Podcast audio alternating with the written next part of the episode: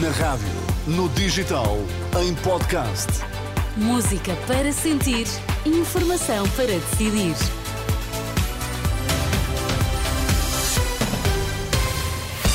Vamos lá às nossas notícias das 10 da manhã. Bom dia, Sérgio Bom Costa. dia, Teresa. O que é que temos em destaque? Portugal lamenta a morte de cidadão luso-israelita na faixa de Gaza. FNAM responsabiliza governo por elevado número de profissionais de saúde em tempo de reforma. As notícias das 10 com Sérgio Costa na Renascença.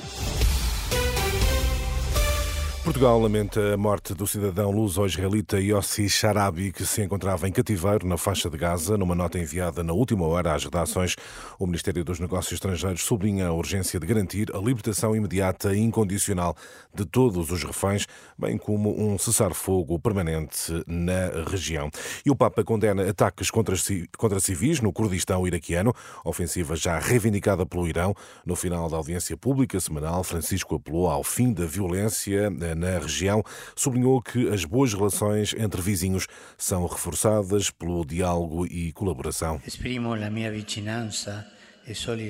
Exprimo a minha proximidade e solidariedade às vítimas, todas elas civis, do ataque com mísseis que atingiu uma zona urbana de Erbil, a capital da região autónoma do Kurdistão iraquiano. As boas relações entre vizinhos não se constroem com este tipo de ações, mas com diálogo e colaboração.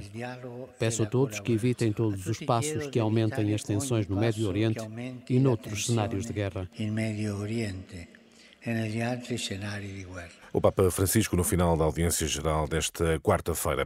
A responsabilidade é do governo, é o comentário da FNAM ao facto de haver, nesta altura, 5 mil profissionais do SNS em idade de reforma.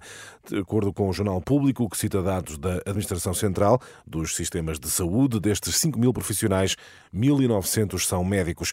Ouvida pela Renascença, Joana Bordalissá antecipa um cenário caótico no SNS, caso estes clínicos avancem para a aposentação. Portanto, a responsabilidade desta situação e, como disse, se de facto estes quase 2 mil médicos se reformassem, Uh, muita da população, sobretudo a nível dos cuidados saúde primários, ia ser deixada à descoberta e também algum dos serviços hospitalares.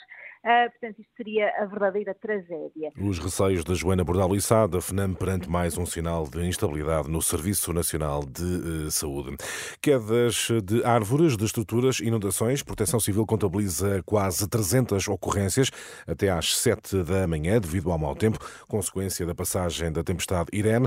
A península de Setúbal foi a mais afetada. Hoje, todos os distritos do continente estão sob aviso amarelo devido à chuva e ao vento forte. 400 voos cancelados no aeroporto de Frankfurt, o maior da Alemanha, devido aos fortes nevões que afetam o país. Há ainda centenas de ligações ferroviárias canceladas e, por precaução, as escolas foram também eh, fechadas. André Vilas Boas apresenta mais logo a candidatura à presidência do Futebol Clube do Porto, candidatura que está a suscitar elevado interesse e debate divide mesmo opiniões na cidade do Porto, como constatou a reportagem da Renascença. O Porto só ficava a ganhar com uh, uma pessoa que também gosta do, do clube. Ele está a ser o maior traidor que existe em Portugal, principalmente na cidade do Porto. Porque ele não tinha onde cair de morto e foi o Porto que pegou nele fez ele homem. Eu acho que ele não havia de candidatar-se. Candidatava-se sim quando ele deixasse de se candidatar o Sr. Pinto da Costa, não é? Sabe que o Pinto da Costa tem um apoio muito grande da claque, dos sócios e é, é complicado. O Porto precisa de uma mudança, não é? Aí já está na hora dele ir andando, não é? Porque nós queremos o melhor, tantas vendas, não há dinheiro, não percebo. Não devem estar a fazer aquilo que estão a fazer ao Pinto da Costa e acho que o Pinto da Costa deve continuar, enquanto achar que deve continuar, acho que é ele que deve continuar. A, a vida é mesmo assim, tudo tem um fim e acho que André Vilas Boas será o, um candidato ganhador até porque já demonstrou no Futebol do Porto que é ganhador. E o Pinto da Costa está na altura de calçar as pantufas e ir para a lareira. Como se percebe, Teresa, uh, dividem opiniões. A candidatura de André Vilas Boas à presidência do Futebol do Porto. A apresentação da candidatura mais logo à tarde será naturalmente acompanhada pela Renascença. Muito bem. Sérgio Costa, até já. Até já. E